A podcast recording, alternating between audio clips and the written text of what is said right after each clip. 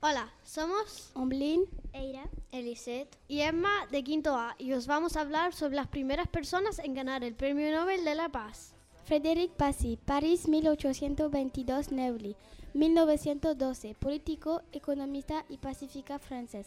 Frédéric Passy estudió Derecho en París y en 1846 fue nombrado auditor del Consejo de Estado, puesto que dejó a los tres años para dedicarse por completo a los estudios económicos y sociales, en los que propuso reformas de signo liberal.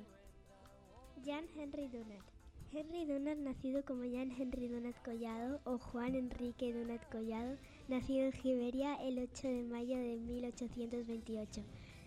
Fallecido en Hayden, Suiza, 30 de octubre de 1910. Fue empresario, filántropo y humanista suizo.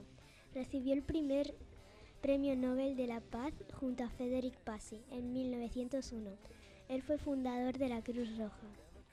Bertha von Suttner. Bertha Felici Sophie Grafin Kinski von Wischit und Tetau nació el 9 de junio de 1843 en Chequia.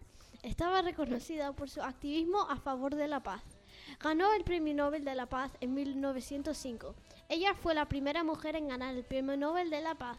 Lema Yiwowi nació en la zona central de Liberia. Ella misma sufrió abusos durante su etapa en campos de refugiados y tuvo que enfrentarse a un matrimonio de violencia diaria que finalizó con cuatro hijos.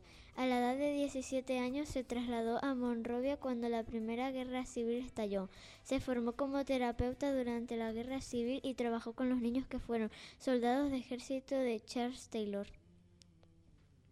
No busquen el bien fuera, búsquenlo dentro de ustedes mismos o nunca lo encontrarán. Bertha von Suttner.